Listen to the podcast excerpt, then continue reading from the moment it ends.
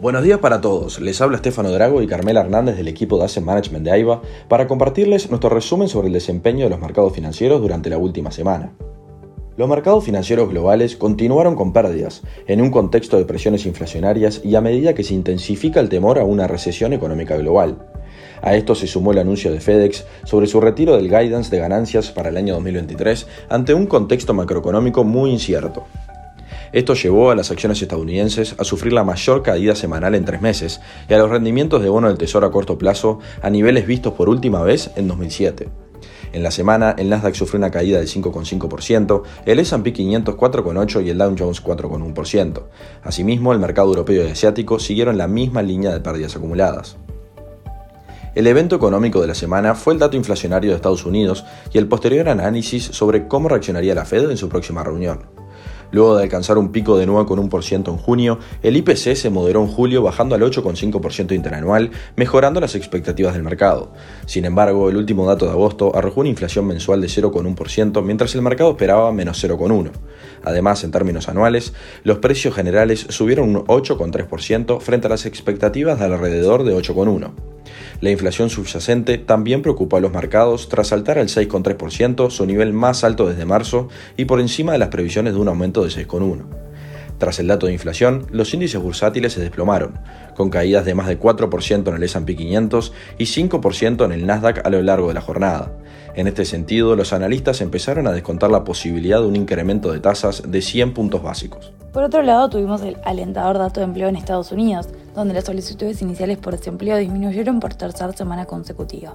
En esta oportunidad bajaron en 5.000 a 232.000 y estuvieron por debajo de lo esperado por analistas. Además, el sector manufacturero se mantuvo estable en agosto, como consecuencia de la solidez en el mercado laboral y de los nuevos pedidos. Por el lado de Europa, los datos más relevantes de la semana fueron las cifras de producción industrial, que descendieron un 2,3% para la zona euro y un 1,6% para la Unión Europea durante julio. Respecto al mismo mes del año pasado, cae un 2,4 y un 0,8 respectivamente. Lo anterior se debe en parte a las dificultades en sectores como el de los automóviles y el fuerte impacto del incremento de precios de la energía en las empresas que son intensivas en dicho consumo. En cuanto al dato inflacionario, no hubo sorpresas, situándose en el 9,1% interanual, en línea con las estimaciones. Por el lado del Reino Unido, durante la semana se dieron a conocer datos mixtos. El PBI repuntó ligeramente en julio tras subir un 0,2%, impulsado por el sector de los servicios. Sin embargo, los sectores de producción y construcción cayeron durante el periodo, en medio de una crisis que hace temer una recesión.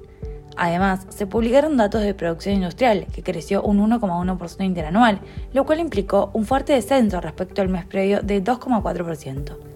En cuanto al mercado laboral, el informe de julio mostró que la tasa de desempleo promedio de tres meses se redujo a 3,6%, la tasa más baja desde julio de 1974.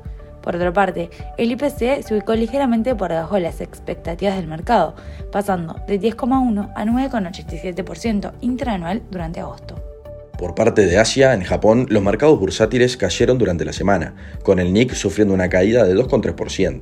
Mientras tanto, la moneda japonesa continúa debilitándose frente al dólar, en parte debido a las rápidas subidas de tipo de interés por parte de la Fed frente a la posición firme del Banco de Japón.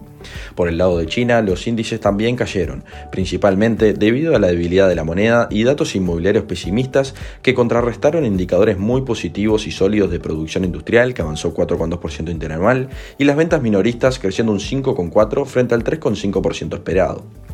En lo que respecta al mercado de renta fija, los rendimientos de bono de tesoro estadounidense continuaron al alza.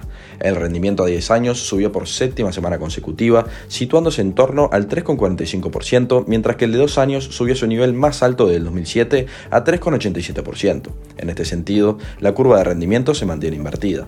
Por el lado de los commodities, según el Bloomberg Commodity Index, la semana pasada cayeron en promedio un 1,5%. El petróleo, en tanto, cerró el viernes con una leve suba de 0,1% en la referencia WTI, pero finalizó la semana con pérdidas, tras las preocupaciones por la caída en la demanda internacional. Además, el precio también se vio compensado por la perspectiva de la Agencia Internacional de Energía de un crecimiento casi nulo en la demanda de petróleo para el cuarto trimestre del año, debido a una demanda más débil por parte de China. Para esta semana tendremos datos económicos cruciales. Por el lado de Estados Unidos, el miércoles conoceremos la decisión de tipos de interés por parte de la Fed. Además, tendremos pedidos de construcción, ventas de viviendas de segunda mano y nuevas peticiones de subsidio por desempleo. Por el lado de Europa, se destaca la decisión también de tipos de interés para Reino Unido y el IPP en Alemania.